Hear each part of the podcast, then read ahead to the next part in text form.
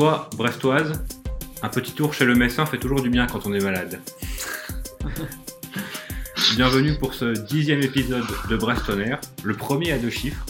Et je suis rejoint toujours par mes deux acolytes habituels. Yann, salut Yann. Salut, salut, comment ça va? Bah ça va, et, et toi Fanche? Ça va très bien. Bon, bah, Tout le monde va bien, euh, on dirait qu'on a gagné. Ça va mieux que la victoire en tout cas. C'est ça On une- dirait même qu'on est devant l'Olympique lyonnais. Oui, et devant Saint-Etienne toujours aussi, il me semble. Oui. Bah, on, va, on va débriefer pour la deuxième fois une, une victoire cette saison. Avant de passer aux news et de faire un petit bilan, puisqu'on arrive désormais au quart du championnat. Et ce sera l'occasion de, de montrer point faible, point fort, satisfaction ou pas. On a posté quelques sondages sur le réseau social à- au petit oiseau bleu.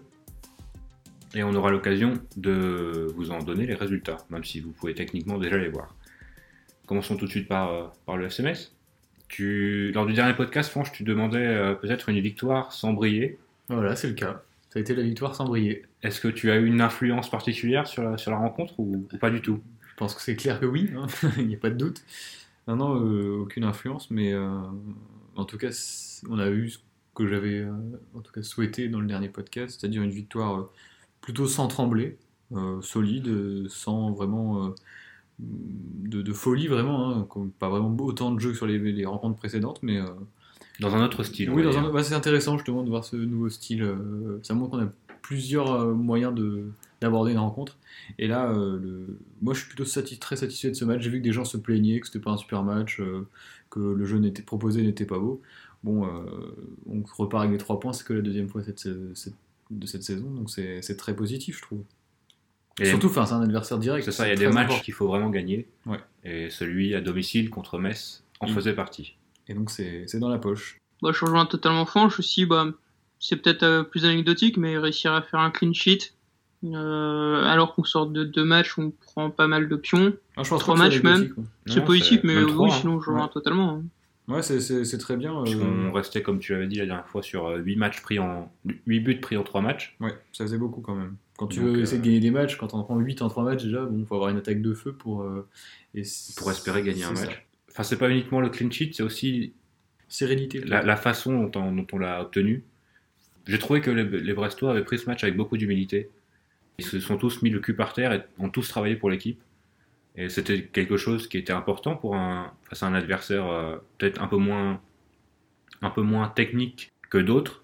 Et tout le monde a travaillé euh, dans le même sens et ça a donné ce que ça a donné. Et est-ce que du coup, selon vous, est-ce qu'il faudrait euh, évoluer de manière durable vers ce style, plus peut-être un petit peu plus défensif, quitte à être moins beau à voir mais plus efficace, ou c'était plutôt temporaire et euh, on va repartir euh, sur des, euh, des idées de jeu un peu plus comme Monaco ou, ou Bordeaux, par exemple, sur les prochains matchs Dans l'idée, c'est bien de savoir faire les deux.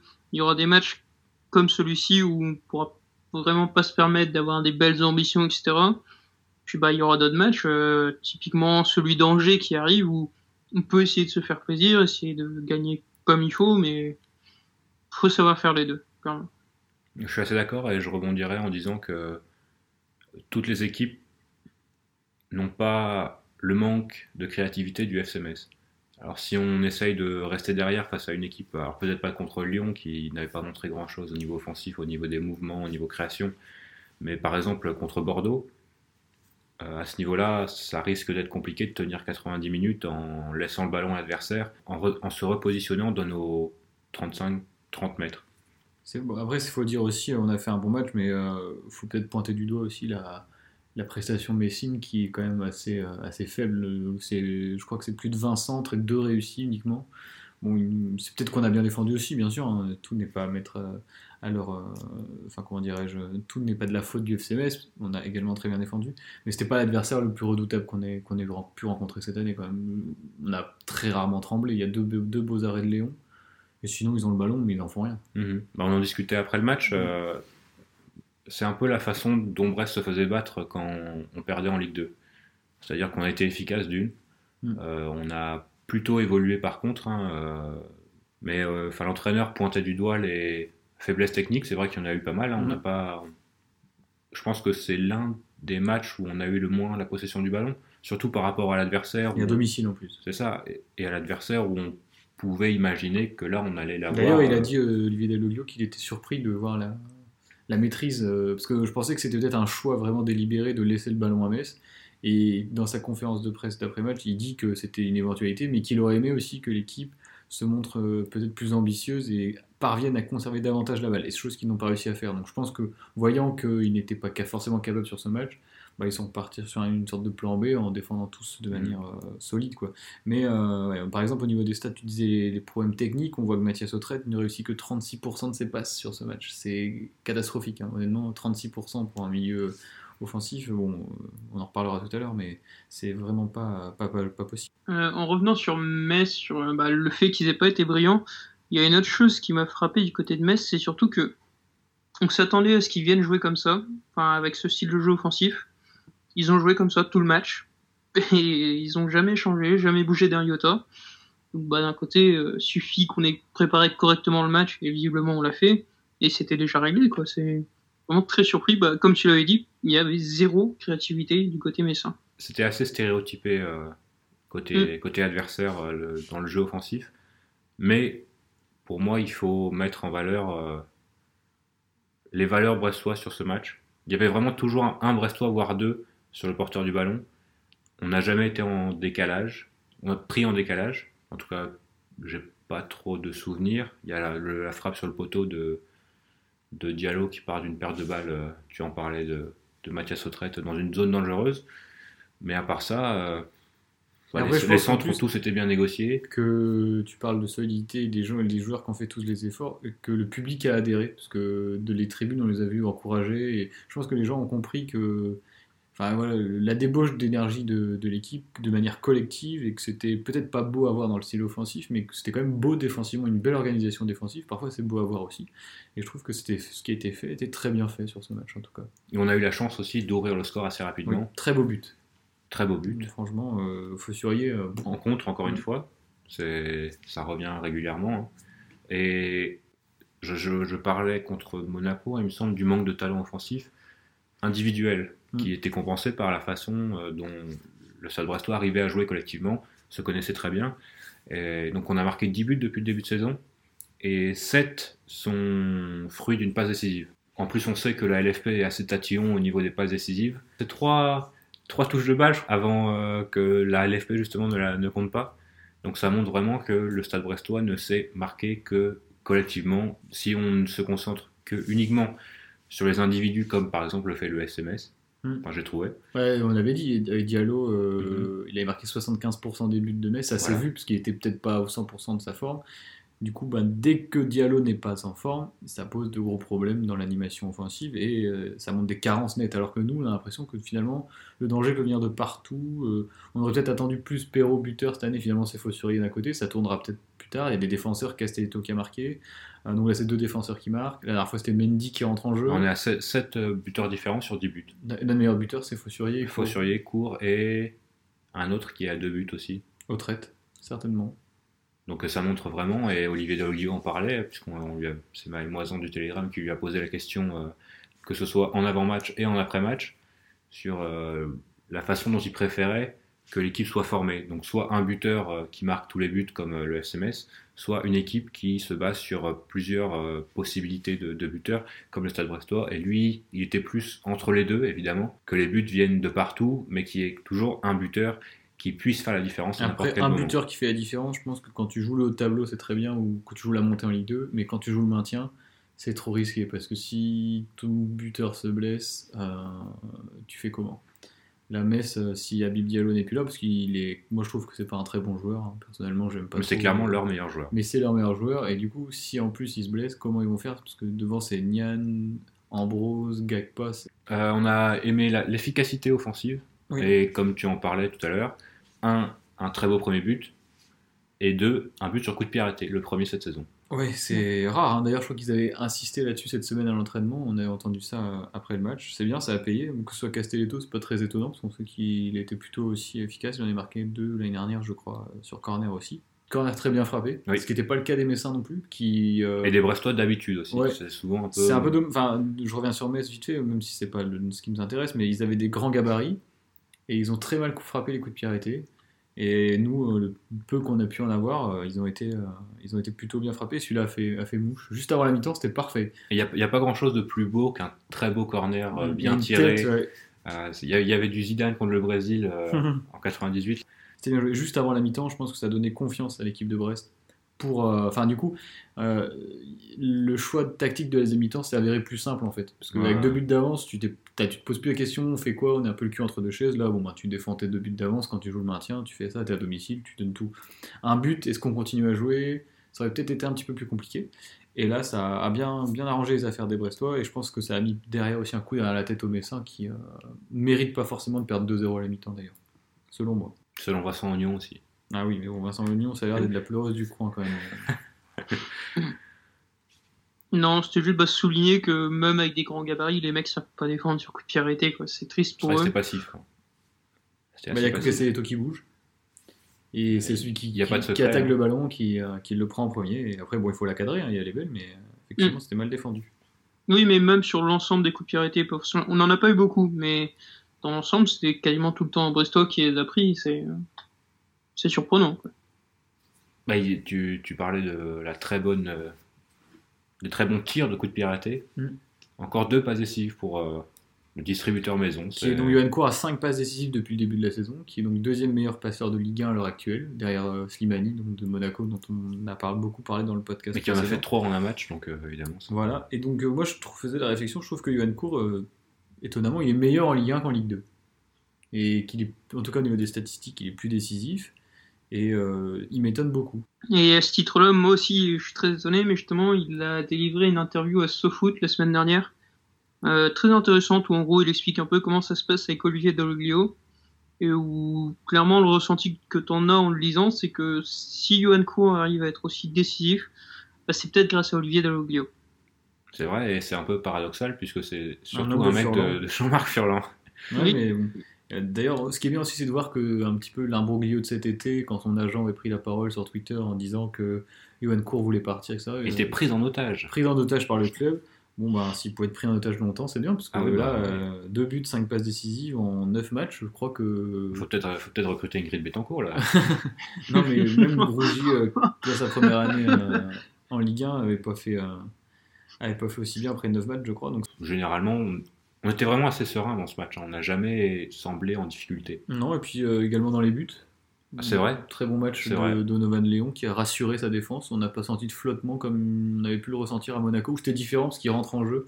Là, il a débuté le match, il a eu toute la semaine pour se préparer, donc je pense que c'est plus facile pour un gardien. Je trouve qu'il a fait un très bon match, il a apporté de la sérénité sur ce genre de match justement où il y avait des grands gabarits en face. Notamment dans les surcoups piratés. ouais. Il, a, il y a un moment, il sort sur un corner, il capte la balle, ce qu'on n'a pas trop vu depuis le début de la saison. C'est vrai que ça, ça permet de, bah, de rassurer, de, de- voilà, plus serein, on ne stresse pas sur chaque corner, même s'il a d'autres défauts, Léon. hein. Mais euh, non, on peut mettre à son. Enfin, sans vouloir remettre en cause, en tout cas, moi, c'est pas ce que je souhaite, euh, le, gardien titulaire ou quoi. Il a fait un très bon match. trouve. et récompensé d'une nomination dans l'équipe de la semaine sur l'équipe qui justement bah, pointe ce que tu as mis en avant, c'est-à-dire c'est les duels aériens, je crois que c'est dans les années 3 sur 4. Sur Donovan Léon, j'aurais aimé rajouter son état d'esprit. Oui. Euh, c'est quelqu'un qui est à Brest depuis euh, 3 ou 4 ans. 5 5 ans, ouais. 5 me fait signe euh, Yann de l'autre côté de l'écran. Et il s'est jamais plaint, même quand il allait jouer euh, sous la pluie à Ménespol avec la réserve, et qu'on l'entendait crier parce qu'il a une voix qui porte, euh, Mm. c'est assez incroyable. et voilà, c'était pour mettre en avant son état d'esprit. Il est toujours prêt quand il joue, que ce soit en Coupe de France ou là on le voit en Ligue 1. Et il est plus qu'un numéro 2. Alors je un, sais pas si un bis, quoi. un numéro 1 bis, on peut, on peut le, le qualifier comme ça. Et je ne sais pas s'il aura sa chance à Brest ou ailleurs quand il, il, est en- il est peut-être en fin de contrat là, non? Je sais pas trop. Mais en tout cas, là, il s'est montré. Ça, il aura des opportunités. euh, parce que je pense que sur le. Enfin, je pense pas qu'ils vont changer de gardien euh, de toute façon. Et ce serait pas très cohérent non plus, parce que Gauthier Larsenet n'aura pas fait de boulette depuis le début de l'année. euh, il, est blessé, donc euh, le rôle d'un gardien remplaçant, c'est de le remplacer, puis de reprendre son poste sur le banc, je pense. Mais euh, on peut être juste, on peut juste, je pense, être content d'avoir deux bons gardiens. C'est c'est important, 1 aussi. et un gardien non remplaçant avec un excellent état d'esprit que je voulais mettre en lumière parce que on entend souvent des on a Alors, connu les moins des gardiens. coupés, les trucs comme ça, ça Ouais, tire un peu trop entre les pads, les Cannes, Lehmann en Allemagne, où c'était Mhm. vraiment la guerre entre les gardiens. Et là, même que- euh, Lopez et Tata Sorusanu, là, enfin, le roumain, ça a pas l'air très bien, ça l'air très bien de se passer à Lyon, par exemple. Ouais, bah, c'est vrai, donc c'est voilà, c'est pour ça que je voulais mettre en, en valeur euh, l'état d'esprit de Donovan Léon. En tout cas, ça faisait très longtemps qu'on n'avait pas vu Julien Fabry à Francis Leblé. C'est- Ça faisait bizarre. Oui, Alors juste avant de passer au- à l'homme du match, aux hommes du match euh, respectifs, euh, peut-être un mot sur les, les joueurs qui sont rentrés, et notamment euh, Gaëtan Bello sa première en Ligue 1. Il a fait une interview où il respirait le bonheur euh, juste après la rencontre. C'était assez... Voilà, c'était sympa à voir. Pour une, euh, moi, je la considère comme une légende du club. Eh oui, je, je, je- je j'ai- dirais pas j'ai- jusqu'à là, mais c'est très très bon j'ai joueur. employé ce mot. Ça fait plusieurs années que voilà, il travaille pour le collectif. Premier match en Ligue 1 à 33 ans.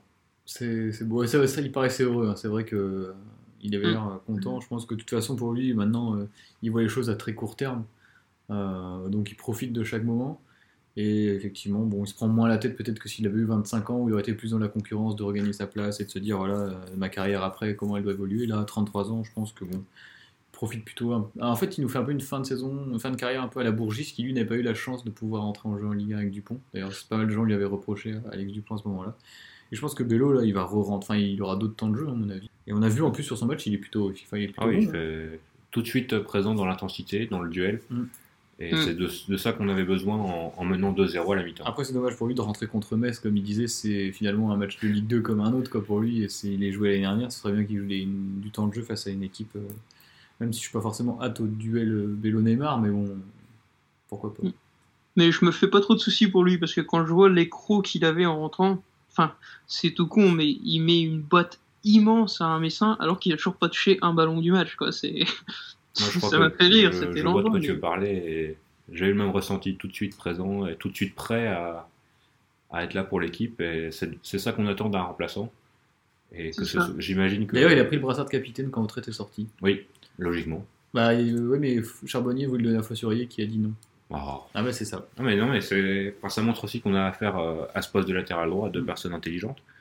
Et je pense que la concurrence se fait euh, De manière saine. de manière saine. Voilà, tout à fait. Euh, j'ai aussi apprécié la- l'entrée de Batokyo comme, à- comme contre Lyon. Je, faisais la, je te faisais la réflexion pendant le match. Fanche, c'est, et comme avec Johan Course, c'est avec des mecs comme ça qu'on se maintient à- en fin de saison. Des mecs qui piquent des sprints pour revenir sur un- une contre-attaque Messine. Voilà, j'ai vu, j'ai vu aussi Samuel Grancière en faire quelques-uns et voilà, ça, ça m'a. Cardona aussi, mais Cardona, il s'est pas trop défendu. Hein. Ah non, lui, il C'est a. pas son truc. euh, lui, c'est. Ouh Non, c'était. Faudra faire- peut-être prendre des cours. T'as raison de mettre en avant le- la mentalité. euh, Mais oui, et Cardona, l'en- l'entrée de Cardona qui. Un est- mot très bien, je trouve, parce qu'il il se. bah, il a, euh, c'est, pour un attaquant, se procurer des occasions, déjà, c'est pas facile. Et lui, il s'en procure deux en 10 minutes. Alors, c'était en fin de match et tout, hein, bien sûr, mais euh, c'est pas la première fois qu'on le voit plutôt incisif, en tout cas dans les 25-30 derniers mètres adverses. Pour l'instant, la finition, c'est pas son fort. Mais il va progresser certainement, et c'est plutôt Très intéressant d'avoir un joueur comme ça sur le banc, ça va nous aider, je pense. Et ça, montre, ça apporte aussi un profil différent. Mhm, Et une profondeur d'effectif Ouais. qui, est, qui est importante. euh. Parce que c'est un profil différent de Mendy. euh. Et puis ce que j'aime bien aussi chez Cardona, c'est une sorte d'insouciance dans le sens où on sent que c'est le genre de mec qui, un peu comme Nolan Roux, c'est un temps, exactement ce que j'allais dire. ouais. Peut avoir envie de te mettre une mine de 30 mètres pour voir. Bon, soit ça fait but, soit ça fait drop, mais euh, il se pose pas de questions, c'est très bien. Nolan Roux qui était présent au match d'ailleurs. Oui. On l'a entendu. On l'a entendu. On l'a pas vu, mais on l'a entendu. Euh, peut-être un homme du match, peut-être, pour vous. Euh, Johan Cour. Johan Cour, pourquoi? Parce que c'est de lui que vient le. Enfin, c'est, c'est- la différence vient de lui en fait. On fait un bon match collectif dans l'ensemble, donc je vois pas. On aurait pu parler de Julien Fossurier, peut-être, de Jean-Charles Castelletto qui a été très bon aussi. Mais moi, Cour, vraiment, c'est au-delà de- peut-être de l'homme du match, peut-être même l'homme de ce début de saison en fait, euh, que je veux mettre en avant, qui me plaît beaucoup dans les intentions, dans la mentalité, dans l'esprit de un petit peu de sacrifice qu'il a, c'est-à-dire de tout donner, quitte à se mettre euh, vraiment minable jusqu'à jusqu'à la fin. Euh, Tous les joueurs ne font pas ça. Euh, J'en pense à d'autres joueurs au milieu de terrain dont on parlera tout à l'heure qui, se, qui trottinent à côté. Et je trouve que Johan Cour, c'est avec des joueurs et cette- de cette mentalité-là qu'on ira chercher un maintien si jamais on doit aller chercher un maintien en fin d'année. Et juste un petit truc, tu reparlais de, de l'interview de SoFoot tout à l'heure, Yann. Euh, on a bien vu qu'il ne savait pas dé- défendre debout. Ah oui, Donc euh, au moins on a une, une explication à ces nombreux tacles défensifs, euh, parfois un peu dangereux, mais aussi parfois euh, très utiles et efficaces. Et je ne sais pas si les gens qui écoutent le podcast sont tous au courant, certains j'imagine oui, mais Johan Cour a une petite particularité en plus, euh, puisqu'il s'agit d'un joueur de foot professionnel qui est diabétique, si je dis pas de bêtises. Et donc c'est un fait assez rare finalement pour un sportif de haut niveau, donc euh, vous pouvez retrouver sur internet plusieurs de ses interviews où il parle justement de, cet ennui de santé qui le force à se piquer avant tous les matchs. Donc peut-être que c'est de l'EPO, tu disais Quentin, euh, avant le dernier match. Mais en tout cas, c'est vraiment, je voulais mettre en avant ce joueur que je- l'année dernière, je l'aimais bien, mais il était un peu perturbé par les blessures. Donc du coup, il revenait, il partait, il revenait sans cesse. Et là, c'est euh, c'est très bien. Euh, Yann, un petit tome du match pour toi. Pour moi, ça va être Jean-Charles Castelletto, tant parce qu'il fait une prestation de patron, tant individuellement que collectivement, que parce que c'était un peu plus dur ces dernières semaines. Oui, Contre Lyon, je l'avais trouvé vraiment en difficulté. Contre Monaco, bon, tout le monde était en difficulté, voilà, mais là, il revient, et patron dans le jeu, dans les intentions et dans le comportement. Donc, Castelletto. il nous a fait une montée en. Oui, oui j'allais Oh là parler là. justement. Il, a, il a fait un rush, je crois que c'était Denis Bain d'ailleurs sur le moment, et puis après non. Alors là, c'était, ça faisait plaisir à voir. Pour faire un peu plus original, je pense que j'aurais mis Castelletto si tu avais pas mis, si tu l'avais pas mis. Ce sera Julien. Fossurier, mais Julien Fossurier qui le mérite aussi. hein, Il n'y a, Ah pas oui. de, il y a En pas plus, de- il a joué à deux postes sur ce match. Il n'y a pas de mauvais choix, c'est vrai, c'est vrai, c'est vrai. Mais on... enfin, c'est surtout son histoire à Julien Fossurier et le mérite qu'il a de réussir à, à ce très haut niveau. Il est lui aussi, je pense, meilleur que l'année dernière. L'année c'était un peu plus compliqué pour Lui, lui. il avait eu pas mal de blessures et de. Mais cette saison, on- c'est quand même la grosse surprise. En plus, Personne ne s'attendait à un tel rappel, niveau euh, pour Fossurier. il devait pas être titulaire du tout euh, à une semaine du coup d'envoi de la saison. Je me souviens que c'était Euh, bon, on a fait le tour. On va passer aux news. Comme d'habitude, on commence par euh, les résultats du week-end. Personne n'a perdu. Donc euh, ça fait au moins 3 ou 4 semaines que les bons résultats s'encha- s'enchaînent. Alors les féminines n'ont pas perdu parce qu'elles n'ont pas joué. Donc euh, ça aide. Mais elles reprendront le championnat dimanche à Penhélène face à Rodez. Les U18, on en parlait, ont gagné leur derby et leur entrée en Coupe Gambardella face à l'ASB. But de Chris Bassakila, Axel Camblan et de Josué Escartin. Donc euh, les deux derniers qui sont des U17. Il y avait pas mal de U17 euh, sur l'équipe euh, U18 cette semaine. Ils joueront euh, samedi à 15h30 à Lannion pour la reprise du championnat. Les U17 maintenant se sont encore imposés face au Mans qui est dernier. Belle victoire des U17 4 à 1, donc euh, victoire euh, tranquille. But de doublé de Corentin Bernard, euh, but de Benjamin Le Foll et de Noan Priour. Donc les U17 sont leaders ex aequo, avec euh, notamment leur prochain adversaire, Montrouge, qu'ils affronteront dimanche à 13h, donc pour un gros match en région parisienne. Et pour finir rapidement, les U16 qui ne jouaient pas en championnat mais en Coupe de Bretagne, qui ont gagné tranquillement 7-0 face à Cousanet. Ils joueront samedi à 15h30 face à la T Rennes à domicile. Et le petit point Dynamo Brest pour finir. Victoire 1-0 sur la pelouse du Neman Grodno. Et c'est Pavel Savitsky donc, qui crucifie son, son ancien club euh, formateur. Victoire 1-0 du Dynamo Brest qui a toujours 5 points d'avance sur le Baté Borisov qui a toujours lui un match de moins. Un petit point international peut-être aussi avant de finir. Du coup, on a une semaine de trêve internationale devant nous et on a deux joueurs qui sont sélectionnés et c'est deux joueurs qui ne jouent pas avec nous. C'est David Kiki qui retourne donc encore une fois avec les écureuils du, du Bénin et Kevin Mailly qui va avec le Gabon justement. Alors David Kiki, petit point, puisque j'ai oublié de parler de la N3. La N3 qui a fait euh, match nul à Plavenec, dans un match un peu, euh, Un un peu farfelu, euh, puisque les, la N3 était réduite à 10 après, très rapidement, après un quart d'heure de jeu, il me semble. moins, je crois. Moins. Ouais, il me semble que c'est un petit peu moins, mais. Et Donc il y a eu trois partout entre le Stade Plavenecois et le Stade Brestois. But de Yaya Koujabi pour, pour le Stade Brestois, David Kiki, David Kiki et pas Sergio Fernandez. Et Sergio Fernandez, absolument. Et de l'autre côté, il y a eu un ou deux buts de Nicolas Pellen, donc un joueur euh, formé au Stade Brestois. Et est-ce que Jean-Kévin Duverne a joué? Oui, il a joué, il a joué, il était titulaire en B. Euh, pas de match euh, cette semaine pour euh, la N3, puisqu'il y a le cinquième tour de Coupe de France, avec euh, plusieurs matchs intéressants d'ailleurs dans le coin, si jamais vous voulez faire un tour. Notamment à Pierre Corlet, donc à Lambézélec, où l'Étoile Saint-Laurent affrontera l'US Concarneau. Donc euh, ça peut être un, un match assez intéressant. Et Milizac aussi, c'est Santec? Oui, Misak va à Santec. euh, Plouvien reçoit euh, le CEP Lorient. Oui, c'est ça. Euh, Plabennec va quelque part, il me semble. Et il me manque Guy Pava. Guy Pava, t'as Guy Pava qui a à Ergué Gabéric, tout raté. euh, peut-être des Brestois qui ont brillé euh, le week-end dernier? Oui, il y a Neil Mopé, alors petite euh, histoire qui a marqué face à Tottenham juste sur l'action de la grosse, très grosse blessure du Gouloris, même si elle est un petit peu moins euh, dramatique que ce qui était euh, d'abord envisagé un premier temps. Donc il a marqué face à Tottenham, son troisième but en première ligue. Euh, donc c'est à mettre, à mettre en avant bien sûr. Une belle Grosse performance victoire de. Brighton. 3-0 face à Tottenham.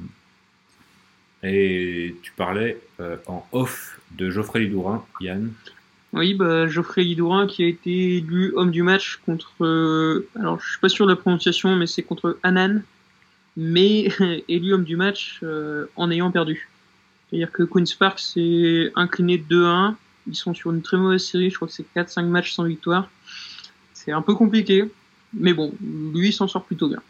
En tout cas, ça fait plaisir. On a des, des nouvelles de Youssef Hanan. On va pouvoir passer au bulletin. Je viens de comprendre la blague en fait. Moi aussi. On va pouvoir passer au bulletin. hein. Il n'y a pas besoin de. Oui, c'est le moment des conseils de classe, ça tombe bien. C'est l'heure de, de ce bulletin et de ce conseil de mi-trimestre, de quart de championnat pour les Brestois. Et donc nous avons décidé de bah, justement de passer au crible un petit peu joueur par joueur, assez rapidement, on va pas passer 4 heures sur chaque joueur, hein, poste par poste. Et on va chacun donner notre avis, puis en discuter quand il y aura. Parfois on sera d'accord, je pense, d'autres fois peut-être pas. Euh, c'est l'occasion de, voir les différents ressentis. D'ailleurs, on vous a demandé euh, à vous hein, également sur, euh, sur Twitter de, de voter pour le joueur que vous considérez comme le taulier depuis le début de la saison. Alors, un joueur s'impose assez largement. Il s'agit de Johan Cour, hein, d'accord, que vous avez mis en avant de manière assez importante. Sur 251 votants, il a reçu 51, 59 pardon, pourcent des suffrages. Au niveau plus global, par contre, là, on avait demandé de juger le début de saison des Brestois. Euh, sur 220 votants, vous êtes 79% à trouver que c'est satisfaisant, 3% à trouver que c'est très bon, 17% à trouver que c'est mitigé, et il y a un petit rigolo qui a voté pour inquiétant, donc 1%. Concernant maintenant les matchs euh, sur lesquels on peut nourrir des regrets, donc il y en a plusieurs, c'est Brest-Toulouse qui arrive en tête avec 40%, 40% des, votes, devant Bordeaux et Saint-Etienne, et Lyon qui arrive en dernier, donc ça plus ou moins logique. Alors justement, peut-être avant de parler de, des joueurs individuellement, euh, votre ressenti assez rapide euh, du début de saison, est-ce que justement vous êtes plus dans le satisfaisant, dans le, dans le décevant Bah moi, le match, Dans de le très Metz- bon? dans le match de Metz m'a fait plonger dans plutôt du côté satisfaisant, euh, parce qu'il va nous permettre comptablement d'avancer un petit peu. Une défaite face à Metz, je l'aurais mis dans le mitigé. Mais bon, on va pas refaire va pas refaire le match, hein, hommage à Eugène Sacomano. Euh, pour moi, c'est satisfaisant. On est dans les clous. Au niveau comptable, on a fait un quart du championnat. Si on multiplie notre nombre de points par euh, le nombre de matchs qui nous reste, on serait euh, dans, les eaux du maintien. hein, donc euh, voilà. Après, je trouve qu'on a produit du jeu, on a vu des beaux matchs. On a pris des tôles, mais on est en Ligue 1, donc c'est normal quelque part, on en prendra d'autres. hein. Euh, je pense que euh, voilà, les Messins aimeraient être à notre place et d'autres équipes aimeraient être à notre place euh, cette année sur le jeu produit, sur l'intensité qu'on met, sur le caractère et la mentalité de l'équipe. Tout n'est pas parfait, loin de là, mais on est un promu, donc c'est quelque part normal, je trouve. Donc satisfaisant.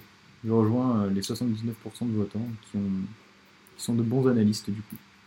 Ouais, moi aussi, je vais rejoindre les votants tant sur le caractère satisfaisant globalement que sur le match qui nous met quand même les boules, à savoir Toulouse. Parce que bon, sur le moment, on s'est dit, ouais, bon, Toulouse, c'est un habitué de la Ligue 1, c'est pas forcément un trop mauvais résultat. Et là, tu regardes le classement, Toulouse, ils sont 18e, ils ont 9 points. Ah, si on les bat, euh, ils sont déjà enterrés, quoi. Alors personnellement, je vous rejoins. hein, euh, en excellent analyste que vous êtes, il n'y a pas grand-chose à rajouter.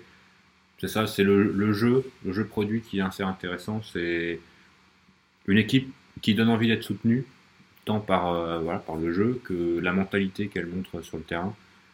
Il y a en plus beaucoup de, de joueurs qui étaient déjà là la, la saison dernière et donc il y a un, un lien euh, affectif qui s'est dé- développé au fil des années et au fil des, des mois plutôt. Donc euh, voilà, c'est pour moi on est dans les clous, comme tu disais, Fanche. Euh, Peut-être même un peu en, en avance par rapport au calendrier auquel on a fait face. Il y a On a certes, joué des gros matchs. ouais. certes pas mal de matchs où on a des regrets, mais il faut voir aussi l'adversaire. C'est-à-dire que contre Lyon, contre Bordeaux, on prend un point où on aurait sûrement pensé en en prendre aucun. On a des regrets à- à- après coup, C'est ça. mais qu'on n'aurait pas sur le carnet de, de route, on n'aurait pas forcément coché un point face à Lyon, quoi. Donc au final, c'est du coup quelque part c'est positif aussi. Pareil à Saint-Etienne, je pense qu'on aurait imaginé dans le podcast euh, précédent le match contre Saint-Etienne, on n'était pas très optimiste, d'autant que généralement les déplacements à Saint-Etienne euh, ne nous réussissent. pas. Voilà, pour moi, on est, on est un peu en avance sur, euh, sur notre. Pour moi, on est bien. Pour moi, on est bien parce qu'on peut, on est, euh, faut- on peut pas non plus se permettre un gros coup de mou. quoi. Là, euh, on avait dit le, enfin, le triptyque qui arrive, là, que ce soit donc, euh, Angers, même si Angers c'est costaud, ça reste quand même une Dijon. Dijon et Amiens. Il faudrait prendre, euh, idéalement, ce serait 6 points, mais bon, 4, moi, ça. 4. Ouais, non, mais idéalement, je Voilà dis. l'idée. Idéalement, Enfin, idéalement serait- 9. Oui, idéalement 9, mais il faut être aussi un peu réaliste. Mais euh, même si on prend 4 points, c'est. Oui, et puis aussi on retrouve la même constance que l'an dernier, c'est-à-dire que bah, les petits prennent pas tant que ça de points contre les gros, donc ça va être des confrontations directes qui vont Ah, Il y a quand même Amiens qui a battu l'OM. Est-ce que l'OM est un gros? Bah ouais, c'est vrai qu'aujourd'hui, on peut se poser la question. Après, il y a Dijon qui prend des points aussi. Enfin, en fait, j'ai l'impression que dans cette Ligue 1, maintenant, tout le monde peut battre tout le monde en début de saison, mais ça, ça va se rééquilibrer euh, au fur et à mesure. Les gros vont après. Voilà, je pense que Lyon va se remettre, quand ils, enfin, maintenant qu'ils ont changé d'entraîneur. Euh, Saint-Etienne va revenir un petit peu dans le, dans le, dans le jeu aussi. Donc, c'est des équipes qui sont derrière nous qui vont risque de repasser devant aussi. Donc, euh, faut- je pense qu'on va jouer à un maintien et qu'on peut jouer entre la 20e et la 14e place, quoi, à peu près. Par contre, là, c'est vraiment important de ne pas faire attention à la place ça. occupée parce que Oui, c'est tellement, rapproché qu'en en un match, bah, la preuve, hein, Mm. on était 18e avant le match, on est 12e maintenant. Ça n'a pas Euh, de ça sens. se c'est trouve, dans deux matchs, on sera européen. Bah, Voilà. Si on perdait, on était dernier. Oui. Voilà. Bah, D'ailleurs, c'est Metz qui est dernier. Alors, on va peut-être passer au cas individuel. Oui, parce qu'il y en a plusieurs. Donc commençons par, on va commencer par le, le gardien de but. Parce que c'est par là que généralement on commence une composition d'équipe. Donc Gauthier Arseneur. On va euh, brièvement parler. Voilà, donc on, on fait sur le système de notes du coup. Oui, allez. Donc on avait chacun donné une note sur 10 sur ce début de saison. Euh, alors moi je lui attribue la note de 6 sur 10. Euh, C'est-à-dire qu'il est bien, il est bon. Pas aussi décisif je trouve que l'an dernier parce que aussi le niveau a monté. Euh, on a pris beaucoup de buts, bon c'est pas non plus forcément de sa faute, souvent il se fusillait pas grand chose, mais il y a quand même des lacunes sur coup de pied arrêté qui sont un petit peu décevantes. Mais dans l'ensemble ça reste un assez bon début de saison, une bonne adaptation à la Ligue 1 je pense, et une marge de progression qui est importante. Et donc pour moi, je, quand on parlait tout à l'heure du débat justement Léon Larsonneur dans les buts, pour moi, ça doit rester comme ça. C'est euh, Gauthier Arsenal titulaire. Euh, En plus, sur le plus long terme, il faut continuer sa Il a, il a progression. une valeur marchande. Il y a une valeur marchande. ça et ouais, voilà. Et puis non, il n'y a pas de raison. Pas- enfin, on parle du très bon match de Léon contre Metz. Le match contre Monaco, il joue une demi-heure, il en prend trois aussi. Il faut, voilà, faut regarder un petit peu plus loin que, que ça. Pour moi, on ne doit pas changer de gardien. On a juste la chance d'en avoir deux bons. Et euh, voilà, c'est bien. D'ailleurs, rapidement, on avait aussi euh, proposé un sondage euh, à ce Oui. niveau-là. Et sur à peu près 250 votants également, 68% des gens veulent maintenir que Gauthier Larsonneur reste à sa place dans les buts euh, en tant que titulaire. Yann, t'en penses quoi? Euh, bah moi j'aurais mis un 5 à Gauthier Larsonneur avec à peu près les mêmes arguments que toi. Mais globalement sur ce début de saison, le point très positif c'est qu'il nous a pas fait perdre un seul point. Je- en tête je n'en ai pas un seul. Et le point un peu moins positif c'est que bah, pour l'instant on n'a pas encore fait gagner. Ah, Saint-Etienne, Mais- quand même, il sort bien euh, face à Bouanga et tout. Oui, la, la retraite- limite. la remise en retraite de Diallo, un peu, en- un peu hasardeuse. mais globalement, il prend la mesure du truc, c'est très bien. Et par contre, là où je vais plutôt rejoindre l'analyse de Quentin tout à l'heure sur le débat Léon Larsonneur, c'est que on a clairement un numéro 1 bis et par 1 bis, je veux dire que si jamais Larsonneur enchaîne 3 4 mauvais matchs, faudrait pas forcément avoir de remords à mettre Léon puis après à rechanger si nécessaire est. Mais par exemple, on compare à Amiens, on sait que Gertner peut faire 5, 6, 7 mauvais matchs jamais Dreyer ne passera devant. Là, dans notre cas, bah, on a deux bons gardiens. Je pense que la question pourrait se poser si, si Gauthier fait des mauvais matchs, mais pour l'instant, c'est pas le cas. Moi, je tiens un fichier Excel où je note individuellement donc, les joueurs à chaque match. Donc, euh, ça donne une, une note moyenne. Donc, je vais donner cette note moyenne qui est de 5,56. Donc, tu fais la, la synthèse entre Yann et moi. C'est ça. Euh, alors, tu parlais de, de points qu'il n'a peut-être pas fait gagner. Contre Reims, il a été très très bon contre Reims.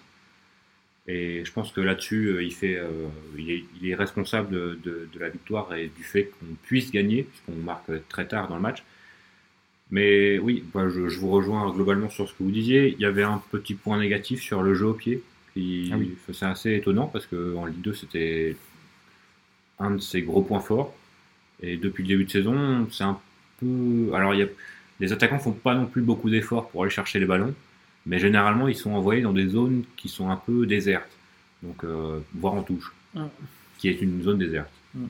Mais Ouais. vaut mieux mettre en touche que dans les pieds de l'attaquant. Oui, euh, c'est vrai qu'il y a, notamment du- bah, contre Toulouse, hein, c'était un peu, un peu chaud à ce niveau-là. Bon, peut-être qu'il y a un peu de pression, hein, comme vous l'avez dit. euh, c'était le premier match. hein. comme vous l'avez dit, il prend un peu le pouls de la Ligue 1 et ça va sûrement venir. euh, enfin, on ne devient pas nul au pied euh, en une intersaison. Et puis même au pied, c'est de mieux en mieux aussi. Moi, c'est- c'était contre Lyon, c'était pas mal. Ouais. Pour le gardien, c'est bon. On va Ouais. passer à l'arrière droit. Ouais. Arrière droit, on en a pas mal parlé aussi. De... Donc Julien Fossurier, moi j'ai mis, alors j'ai été généreux, j'ai mis 7,5 sur 10. Parce que je trouve que c'est une euh, très bonne surprise. Et euh, peut-être un côté affectif aussi, j'aime bien ce joueur. Et je trouve qu'en plus d'être efficace défensivement, enfin même s'il pourrait l'être encore plus, il apporte beaucoup offensivement avec déjà deux buts. Donc euh, voilà, c'est- mon analyse se résume à ça. C'est très satisfait, très bonne surprise. Julien Fossurier, euh, je, je trouve que c'est très bien euh, qu'un joueur qui est là depuis au plus plusieurs années euh, tienne, bien la, la marée. Euh, Moi, je vais être encore plus généreux, je vais lui mettre 8 carrément parce que voilà, en dehors du match contre euh, contre Nîmes où il est passé à travers, mais bon, c'est un peu comme tout le monde. Je trouvais très costaud, très bien offensivement, très bien défensivement, visiblement très bien dans le comportement. Dans l'esprit, ouais, exact. Et puis il y a aussi un petit point qui est très rassurant, c'est que il a pas l'air d'avoir le moindre souci physique, alors que l'an dernier il était en galère là-dessus. Donc moi c'est un bon 8. Trop facile la Ligue 1 pour lui. Ouais, presque. hein. Bah, C'était l'un de nos seuls joueurs d'expérience qui avait déjà eu un, un vécu en Ligue 1. Et à ce niveau-là, euh, peut-être que la passerelle s'est fait un peu plus facilement pour lui par rapport à des Romain Perrault, par exemple, ou, Mm. ou d'autres. Euh, moi, je vais peut-être pas lui donner sa moyenne parce qu'elle est un peu. Enfin, il y a les matchs contre Monaco et contre Dijon qui la font un peu baisser, mais la médiane qui est 6, euh, voilà, c'est un peu, un peu plus bas, mais ma, ma note ne reflète pas ma réflexion. Et oui, euh, enfin, c'est surtout par rapport aux attentes qu'on avait en lui. Enfin, il n'est pas très très bon, mais par rapport à ce qu'on attendait, c'est vrai qu'on est très agréablement surprise Mm. par, par Julien Fossurier. Et euh, bah, pourvu que ça dure, hein, parce que, euh, comme vous l'avez dit, c'est un joueur très sympathique. La défense centrale maintenant, on va se concentrer sur Castelletto donc, et Denis Bain. Alors, euh, concernant Denis Bain. Denis Bain, moi j'ai mis 7 sur 10. Euh, j'ai- c'est aussi parce que c'est un joueur qui découvre la Ligue 1. Je pense que c'est à valoriser. Il n'avait aucun match de Ligue 1 avant de venir à Brest. Recrue, 0 euros. 0 euros. C'est le bon coup. Euh, Denis Bain, je suis très satisfait. Et pour aller euh, assez euh, rapidement quand même sur Castelletto, moi j'ai mis 6,5. Un petit peu en deçà. Son dernier match le sauve un petit peu euh, sa note. Dernier de match très bon, donc je pense qu'il peut progresser euh, et s'améliorer. Mais j'ai trouvé son début de saison peut-être un petit peu plus poussif. Donc sans le match de Metz, j'aurais certainement mis 6 tout au plus. Mais donc euh, 7 pour Bain et 6,5 pour Castelletto. Pour moi, ça va être 7 et 7 pour les deux. Dans le sens où Castelletto, effectivement, a eu un petit trou d'air de 2-3 matchs, mais ça reste quand même le patron, quoi.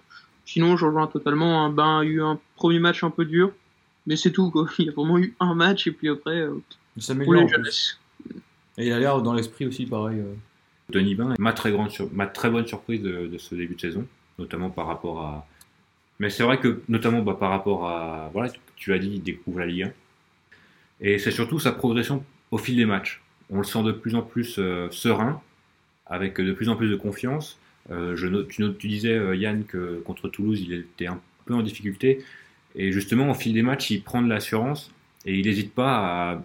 On parlait tout à l'heure de Castelletto qui, montait à balle au pied. Et lui n'hésite pas à attaquer les espaces et à faire des, des très bonnes passes qui, généralement, cassent des lignes. Ce qui est marrant, c'est qu'il formait avec Harold Moukoudi au Havre une charnière euh, importante euh, là-bas et que Moukoudi était un peu le joueur d'avenir et Ben un petit peu en retrait. Et finalement, Moukoudi a beaucoup de mal à s'adapter à la Ligue 1, alors que pour Ben, ben, ça roule. Bah oui, c'est euh, bah, ma très bonne surprise de, de la saison. Au niveau des notes, c'est d'ailleurs euh, ma, plus, ma plus haute note moyenne de, de ce fichier Excel, donc de- depuis le début de saison, à 6,31. Donc c'est pas énorme. hein. Ici, ça note sévère. Ouais, ça note Ici, sévère ça ça le côté. note hein. sévère, mais juste. Euh, alors C'est si pas très j'avais bienveillant. hein. si j'avais euh, pas le fichier Excel, le fichier Excel, je pense que j'aurais mis un peu plus.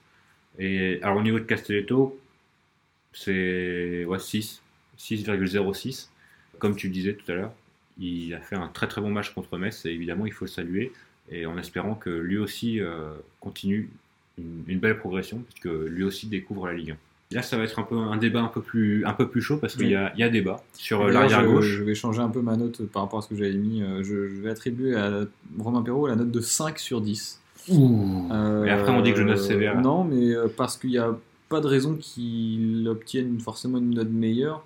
Pour moi, c'est bien dans l'état d'esprit, dans la mentalité, dans la volonté de bien faire, dans le discours. C'est vraiment très intéressant et je pense que c'est un joueur qu'on pourrait adorer. Mais pour moi, il est donne pas encore euh, sa pleine mesure. Tu parlais de Denis Bain qui a pris le pouls de, de la Ligue 1. Lui, il n'a pas encore pris, je trouve. Et c'est un peu plus poussif et c'est un petit peu plus, euh, plus décevant. Mais pour autant, je ne mets pas en cause son niveau. Je pense qu'il va progresser et qu'il va s'améliorer. Mais après 9 matchs, 5 sur 10, il a la moyenne. euh, je- Il est moyen. il est moyen, c'est ça. Pour moi, il est moyen. Pour moi, Romain Perrault, je vais lui mettre 3. Ouh, Oh là, oui, trois, c'est là, sévère là. voilà, on est sur Un- quelque chose. euh, Un 3 plus dans le sens où. Bah, déjà, le premier point qui fait un peu chier avec Romain Perrault, c'est qu'on en attendait pas mal au final. Que ce soit sur sa saison au PFC ou sur ses amicaux, on attendait beaucoup. Euh, que ce soit offensivement, défensivement. Offensivement, bah, au début, il y avait de bonnes intentions, puis ça s'est un peu tari, sans doute pour se centrer sur le défensivement. Et puis, bah, globalement, Romain Perrault, sa saison, c'est ça. Pour l'instant, c'est des matchs moyens, pour l'instant, plutôt corrects mais une faculté à se mettre tout seul dans la merde sur des ballons qui sont assez anodins. On l'a vu deux fois contre Metz en début de match. Et du coup, bah, ça coûte des points, ça fait chier.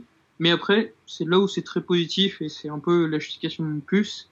C'est que c'est des erreurs qui se corrigent facilement et il a le niveau pour les corriger. Mais pour l'instant, bah, il l'a pas encore fait. 3, c'est terrible. S'il nous écoute, en tout cas, il risque de couper. Ah, Romain, euh, tu nous écoutes, on Bah. est désolé. J'espère qu'il me donnera tort. hein. Ah, bien sûr, mais oui, mais tu argumentes ton 3, donc c'est bien. Alors moi, je lui ai mis 5,22. C'est la meilleure note de ce, de ce podcast. Alors moi, je suis évidemment très Romain Perrault Football Club. hein. Euh, Ah, moi aussi, mais c'est pas ça, remet pas en cause ça. hein. Non, non, non, mais, mais je trouve qu'il n'est pas. si... Alors évidemment, il y a la, il y a la boulette à Saint-Etienne. J'ai l'impression lui a fait mal dans la tête. Oui. Et parce que d'ailleurs, de... contre Toulouse, le premier match, il prenait beaucoup d'initiatives. Et beaucoup moins Et maintenant. depuis beaucoup moins, alors c'est peut-être une consigne, hein, euh, on n'est pas dans le vestiaire, mais euh, voilà, peut-être qu'il il a perdu peut-être confiance en ses, en ses qualités techniques, et c'est pour ça qu'il. Alors, pour qu'il y ait un consensus aussi global sur sa saison au PFC et sur ses qualités, bah, il les a pas perdus en un été. Alors, ça arrive que des fois des, des joueurs n'arrivent pas à passer le cap entre la Ligue 2 et la Ligue 1, mais je pense que Romain Perrault ne sera pas l'un de ces joueurs. Ah non, je suis totalement d'accord. C'est juste un. Tu as dit 3. Tu as dit 3. Tu as dit trois. Tu as dit 3. Il va te Oui, retrouver. Ah, tu as dit 3. T'es foutu. C'est en analysant les Foutu. performances c'est juste un retard à l'allumage, quoi, si on veut. Il parle de re- d'attardé en plus. Aïe aïe aïe aïe aïe, il va se faire défoncer. Oh là, c'est foutu pour toi. Bon, bah, on continuera le podcast à deux, hein, c'est pas grave. On prendra Alban. en parlant d'Alban, Alban qui a un magnifique t-shirt Harris FC. Donc, Oui. euh, transition toute trouée, transition travaillée, évidemment, Alors, entre le- la défense et le milieu de terrain. Donc, on va, on va euh, parler de Diallo, et Belkebla et aussi Paul Lann un peu. Bon bah du coup euh, Diallo Belkebla moi je leur attribue la même note. J'aurais mis plus à Diallo s'il avait gardé son rythme de croisière euh, jusqu'à Rennes. Je trouve que depuis Rennes il est un petit peu moins. Mais comme, je trouve quand même que pour deux joueurs qui découvrent la Ligue 1 c'est très bien. Et je leur ai mis la note de 6,5 euh, sur 10 aux deux. Euh, voilà comme je disais pour Diallo c'est un petit peu plus dur depuis 2-3 matchs je pense. Il a fait 2-3 petites boulettes. En fait il est, il est plus inconstant que Belkebla. Il peut faire des trucs super bien que Belkebla ne fera peut-être pas. Et des grosses boulettes.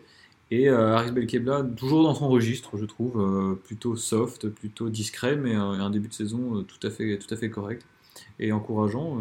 Non, bah, je suis globalement d'accord avec, avec ce que tu viens de dire. Belkebla très très bon contre Metz. Après deux matchs où justement il avait fait des, des conneries balle au pied, je l'ai trouvé beaucoup plus sobre. Il a moins essayé de porter le ballon et il a par contre récupéré encore un, nombre incalculable de chic.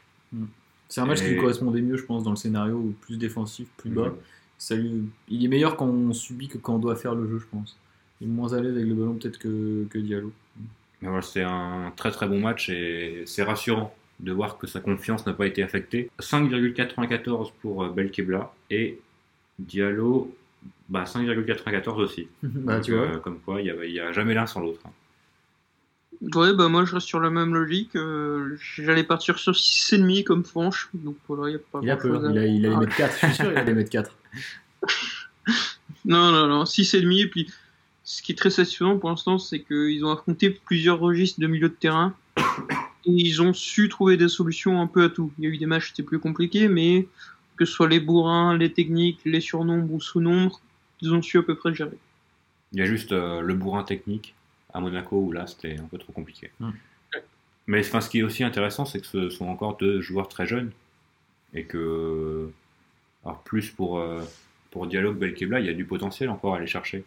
Et ce qu'on voit là en ce début de saison laisse présager un avenir euh, assez brillant pour les deux, pour les deux joueurs. Mm. Passons Zélier, à- à- au, milieu, au milieu offensif ouais, en général. euh, donc à Johan Cour, euh, Mathias Autrette, Samuel Grandcir. Et bah, c'est tout. Alors l'avantage de, ce, de cette équipe de Stade Brestois, c'est que pour l'instant, il n'y a pas trop de joueurs qui ont été utilisés, donc c'est facile à noter. Alors, je commence avec court. Pour moi, c'est, je vous l'ai dit tout à l'heure, hein, c'était le, mon joueur euh, un petit peu phare de ce début de saison. Je lui attribue la note de 8 sur 10, et encore, j'aurais peut-être pu monter un peu. Mais euh, surtout au niveau statistique, euh, très efficace, 5 passes décisives, 2 buts. Dans, l'esprit, il n'y a rien à dire. euh, C'est quelque chose de, très, très cohérent. 8 sur 10 pour court. Concernant Grand Cyr, pour moi, c'est du 4 sur 10, trop inconstant, donc pas assez décisif. Euh, voilà, je ne suis pas fan de ce joueur et euh, c'est comme ça. Et pour retraite, ce sera 5 sur 10. Pareil, pour moi, trop intermittent. Il a fait 2-3 bons matchs. Il peut faire de très belles choses. Mais pour moi, l'état d'esprit, c'est quand on joue le maintien, c'est le plus important. Et quand je le voyais trottiner face à Metz et qu'à la 50e minute de jeu, il est complètement cramé, je trouve que c'est pas normal pour un joueur professionnel.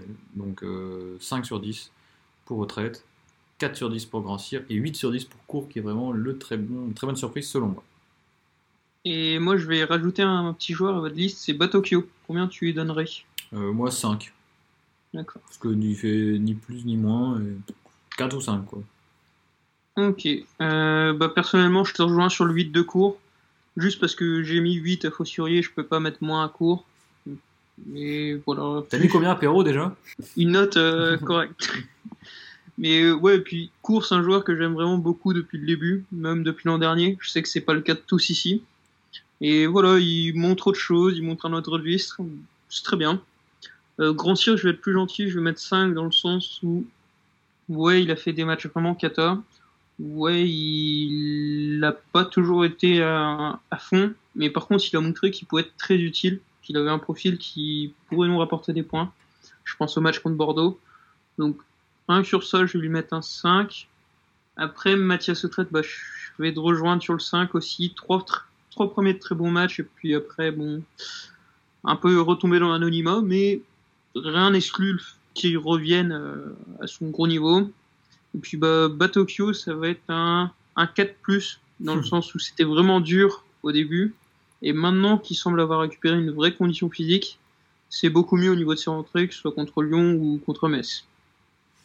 Euh, alors Johan Cour, euh, bah, comme lui, comme beaucoup de joueurs, il a participé aux deux déroutes, donc évidemment sa note est un peu impactée. Euh, moi, il est à 5,94, donc évidemment c'est beaucoup moins que vous, et ça ne reflète pas évidemment les, gros plus qu'il amène cette saison. Les stats pa- parlent pour lui, hein, 5 passes décisives, personne ne fait bien en Ligue 1 cette saison. Sur ses, sur ses derniers matchs, notamment, c'est du très haut niveau. Si on ne jugeait euh, que sur ces derniers matchs, ce serait beaucoup plus que C'est vrai, peut-être 5,94. notre, notre avis est peut-être un peu impacté par les dernières rencontres, nous aussi. Mais euh, il y a eu des matchs un peu plus difficiles, comme notamment contre Toulouse, ou ah non pas contre Toulouse, contre, contre Saint-Etienne et contre Reims, où il était un peu plus dans en difficulté. Mais euh, globalement, très satisfait aussi et très agréablement surpris, comme, comme Julien Fossurier, je vous rejoins là-dessus. Samuel Grandstier, je suis un peu plus gentil. C'est peut-être moi le seul, euh, son seul soutien sur ce podcast. Mais tu parlais de son match à Bordeaux, euh, très justement, Yann, où là vraiment, il a montré qu'il pouvait. Maintenant, euh, la clé, ce sera de le montrer sur plusieurs matchs d'affilée. Et moi, je trouve que depuis ce match contre Bordeaux, il est quand même bien meilleur qu'avant Bordeaux. Contre Metz, j'ai beaucoup aimé son état d'esprit. C'est lui aussi qui lance, qui lance le, le contre euh, pour le premier but de, de Fossurier contre Metz. Donc, euh, il, est, il, est plus dans, il est plus impliqué, je dirais, dans le, dans le collectif depuis son match contre Bordeaux. Et pour moi, il y a des, des signes très, très intéressants et qui montrent qu'il y a une progression. Et c'est aussi un peu pour encourager cette, euh, C'est c'est signe de progression que la note est de 5,56. Alors, Mathias Autrette. Voilà, c'est un peu, c'est un peu compliqué parce que lui, pour le coup, n'était pas là. Enfin, il était là, mais il s'est blessé contre Monaco. Mm. Et il était sur le banc contre Nîmes. Donc, euh, ce sont les deux grosses déroutes. Donc, peut-être qu'il y a une influence de Mathias Autrette dans le jeu qui est plus importante qu'on ne le pense, nous de l'extérieur. Après, les gens, euh, il y a beaucoup de gens qui le trouvent très très bon. hein. C'est notre avis n'est pas forcément partagé non plus. J'ai vu pas mal de gens qui réussissent en disant qu'Autrette était le taulier de, de cette équipe. Donc, Pour moi, je euh, le trouve meilleur que l'année dernière. Mm. Moi, je l'avais un peu dans le pif l'année dernière parce que. Et j'ai retrouvé un peu ce Mathias Autrette là contre Metz et ça m'a gonflé. Mm. Toi aussi, ça t'a gonflé. C'est pour ça la note aussi, je pense que ça m'a gonflé parce que C'est même ça. si c'est une note générale, euh, on reste forcément sur les derniers ressentis. C'est un peu comme en classe, hein, tu restes sur les derniers contrôles. Bah là, c'est pareil et je trouve que c'est dans l'état d'esprit, c'est moins bien. Il va trop souvent au contact à, à 50%. Il a, on avait l'impression contre Metz qu'il avait peur de son adversaire. Pour moi, il est meilleur que l'année dernière. Donc euh, c'est 5,94. Et Batokyo, bah, Batokyo euh, moi j'aime beaucoup Batokyo. Et je trouve qu'il sera très utile cette saison. C'est comme je disais tout à l'heure, avec des joueurs comme ça qu'on se maintient en Ligue 1. Avec des joueurs qui arrivent à, rentrer et à être tout de suite impliqués et sur 25 minutes arriver à tenir un résultat. Donc euh, moi je vais lui mettre euh, 5,5. Dans son rôle, il est, très bon depuis que depuis qu'il a trouvé son rôle. D'accord. Et enfin, Bah, j'ai C'est longtemps, Gaëtan Charbonnier. longtemps réfléchi moi et en fait je me suis dit qu'il fallait pas non plus forcément faire trop la fine bouche. Alors je mets une note qui peut-être va paraître haute par rapport à son nombre de buts qui est de 1. Je mets 6,5. Alors je m'explique, je trouve que c'est bien parce qu'il enfin c'est bien dans un rôle différent de l'an dernier en fait. Euh, il, est, plus bas, il garde le ballon et je pense que c'est nécessaire ce qu'il fait. Mais du coup, il fait qu'on en parle, je le dis depuis le début dans le podcast, c'est que du coup devant il y a moins de monde, il est plus là devant et je pense que les gens peut-être s'attendaient à ce qu'il marque euh, pas autant que l'année dernière, mais qui marque régulièrement. C'est pas le cas cette année car il joue différemment et je pense que les consignes qu'on lui donne sont également différentes. Mais dans ce qu'il fait, je trouve que c'est quand même plutôt bien. Même si parfois c'est rageant parce qu'il est un peu nonchalant, un petit peu lent et râleur. aussi. râleur. Et ça, voilà, c'est un fait. Mais bon, ça, je pense qu'il est râleur parce qu'il a envie de bien faire et ça montre aussi une, une motivation. Euh, je lui ai pas mis 8, hein. pour moi 6,5 ça fait un 13 sur 20. c'est- Tu lui as pas mis 3 non plus. non, parce que Yann a mis 3 apéros. Je sais pas si tu te souviens, c'était tout à l'heure. Donc 6,5 pour Charbonnier. Euh, ça aurait pu être mieux s'il avait marqué évidemment davantage de buts, ça paraît logique. Mais pour autant, ça, ça reste quand même satisfaisant à mon sens. Mais en fait, il, il marque pas de but, mais il a pas non plus beaucoup d'occasions. Non, ah non, il a, bah là contre Metz, euh, il en a pas une. hein. Donc on ne peut pas lui demander de marquer des buts s'il a pas d'occasion. Yann, bah, pour moi, ça sera un 6 moins, dans le sens où je rejoins totalement l'avis de Fanch. Et justement, ce que vous venez de dire, c'est pas anodin. C'est que j'ai l'impression qu'il se procure de moins en moins d'occasions. Et ce, tant par notre jeu que peut-être peut-être qu'il y a un manque de confiance ou je sais pas trop. Mais voilà, il est très utile. Sans lui sur le terrain, je pense qu'on aurait des sacrées galères à organiser notre jeu. Donc euh, voilà, je, J'espère qu'il se remettra en confiance. Suffit, tu sais, une frappe qui finit dans les buts euh, de manière, de manière chaotique, et puis voilà, il en mettra 10.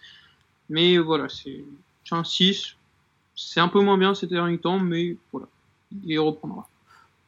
Alors c'est assez compliqué de juger Charbonnier parce qu'en fait on, on part d'une base 27 buts en Ligue 2. Mm. Et il n'avait jamais fait ça non plus dans sa carrière, donc peut-être que c'était... Enfin il jouait au-dessus de ses capacités. C'est possible.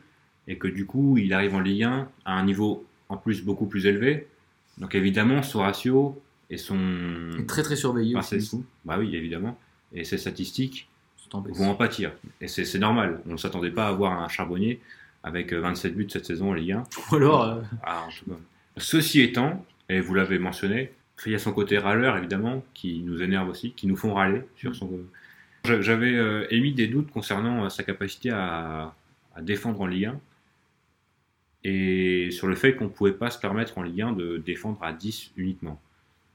Alors ça s'est vu sur certains matchs et moi ça m'énerve de voir un, un charbonnier euh, marcher à Saint-Etienne quand on mène à la 85e minute.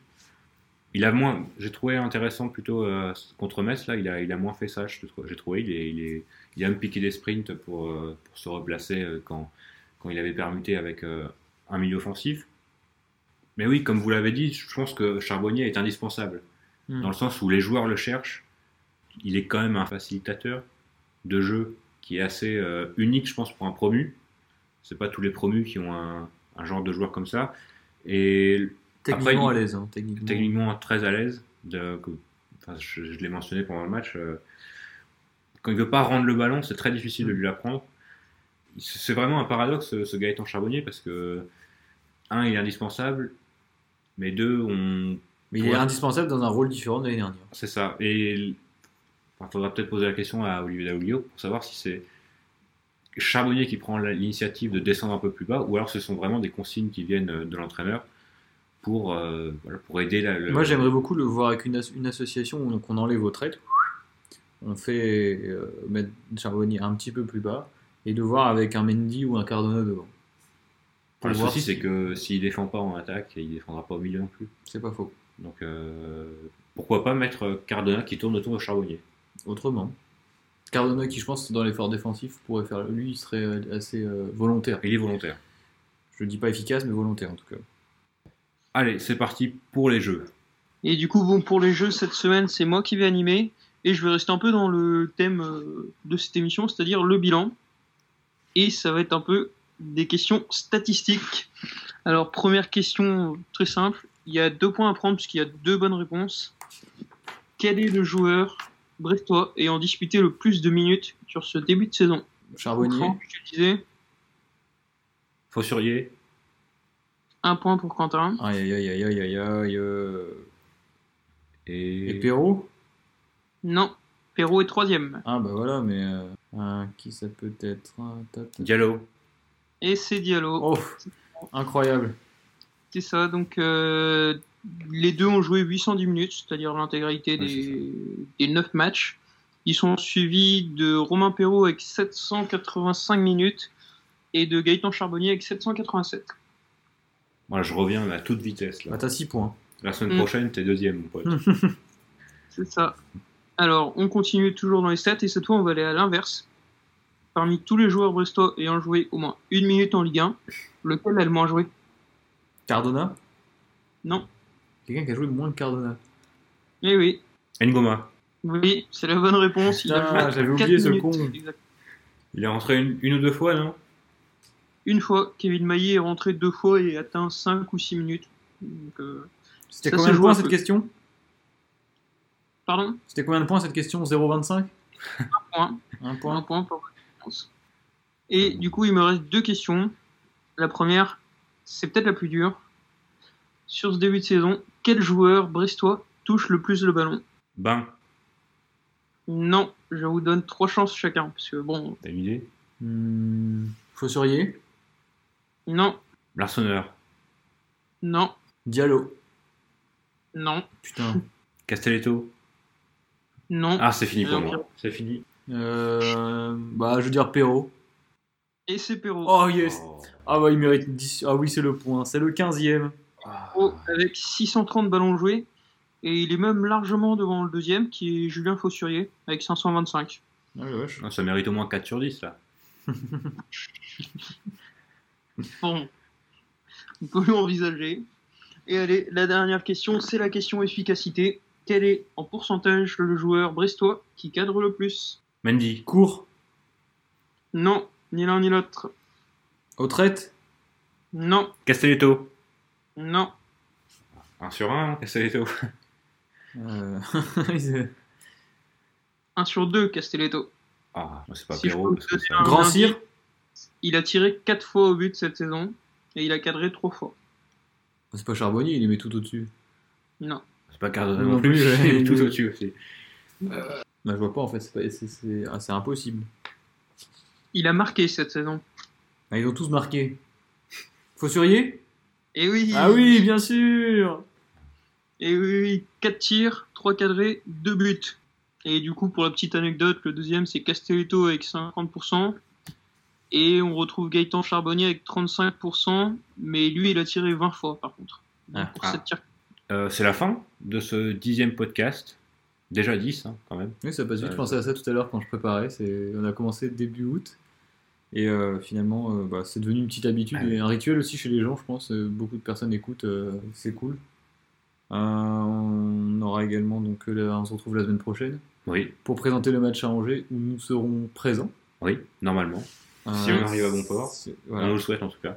Donc euh, on pourra donc débriefer ce match avec un, enfin analyser ce match avec le plaisir d'y aller et puis le débriefer en ayant vu le match. Donc euh, ce sera certainement euh, plus, plus intéressant. Mhm. Et après donc il nous reste un calendrier intéressant à venir avec Dijon, Amiens, puis après Nantes et PSG, deux gros matchs. Donc Voilà, ce beaux sera- podcasts encore à, à venir. Merci de- d'avoir écouté jusqu'à la fin si vous êtes arrivé jusqu'à la fin. Et si vous n'êtes pas arrivé jusqu'à la fin, bah, Vous avez manqué des trucs. vous n'entendrez pas ça, donc euh, c'est pas grave.